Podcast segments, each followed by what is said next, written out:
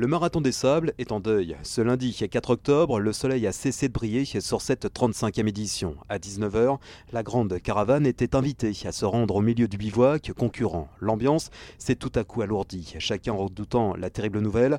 En cercle, dans un silence absolu, dans une nuit sans étoiles, Patrick Bauer, le directeur de course, prend alors la parole. Bonsoir à tous et à toutes. J'aurais aimé vous réunir ce soir pour vous annoncer une bonne nouvelle mais ce n'est pas une bonne nouvelle. Je suis très attristé de vous dire que notre ami Pierre nous a quittés aujourd'hui, tout à l'heure, à 17h, sur un arrêt cardiaque. Le docteur Frédéric Compagnon, qui était là sur l'intervention, euh, avec d'autres médecins d'ailleurs, euh, va vous donner aussi une petite explication comment ça s'est passé, puisqu'il y avait plusieurs concurrents qui étaient là aussi pour le soutenir, euh, qui d'ailleurs, qui ont passé du temps. Je les remercie de leur solidarité. D'ailleurs, le temps qu'ils ont passé leur sera décompté parce que la course continue, bien entendu. Mais le rêve de Pierre s'est arrêté ce soir. Notre caravane est endeuillée. J'ai appelé sa famille tout à l'heure. C'est un moment très difficile pour notre caravane. Fred, tu veux nous donner quelques explications pour... Euh, oui, bonsoir à tous. Effectivement, on est tous extrêmement tristes de cette nouvelle.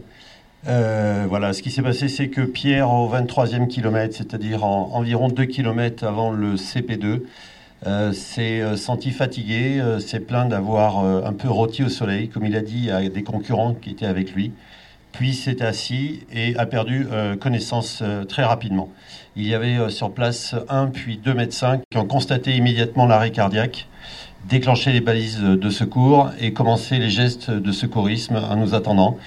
Euh, voilà, je me suis rendu, sur place, euh, bien sûr, tout de suite, avec un infirmier et demandé le renfort de deux, autres équipes médicales qui étaient dans le secteur. Et malgré 45 euh, minutes de réanimation, malheureusement, nous n'avons pas réussi à refaire partir une activité cardiaque. Donc son décès a été prononcé.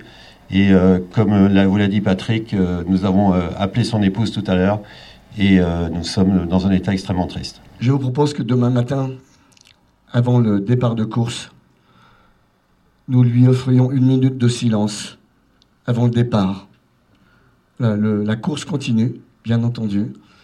Mais voilà, Pierre, sa famille, ses enfants, euh, c'est très très difficile. Donc rendons-lui un hommage demain.